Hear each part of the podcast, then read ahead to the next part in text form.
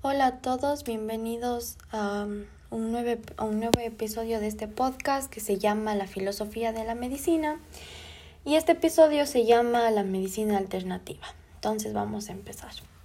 La medicina alternativa es toda la práctica que afirma tener los efectos sanadores de la medicina. Pero ¿por qué no está apoyada por pruebas obtenidas mediante el método científico? Por lo que su efectividad no ha sido comprobada científicamente más allá del efecto placebo. Consiste en un amplio rango de prácticas y productos y terapias.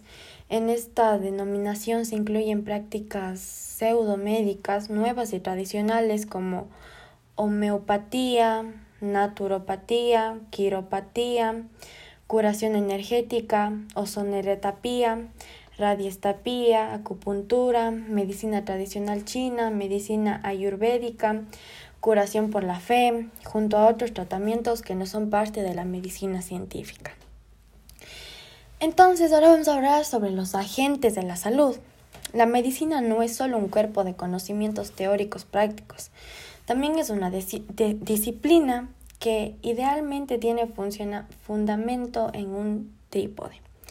El médico como agente activo en el proceso sanitario, el enfermo como agente pasivo, por ello es paciente, la entidad nosológica, la enfermedad que es el vehículo y de la relación médico-paciente.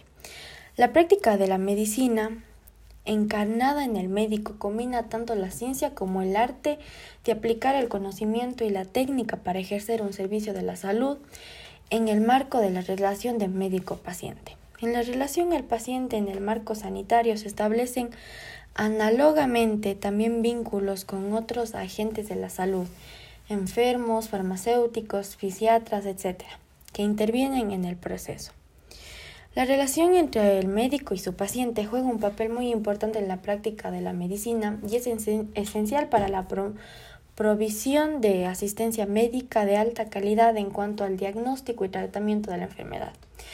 La relación entre un médico y su paciente es una de las bastantes de la ética, de las bases de la ética médica contemporánea. La mayoría de las facultades de la medicina enseñan a sus estudiantes desde un principio, aún antes de que comiencen a recibir instrucción práctica asistencial, a mantener una relación profesional con sus pacientes, observando su dignidad y respeto a su, a su privacidad.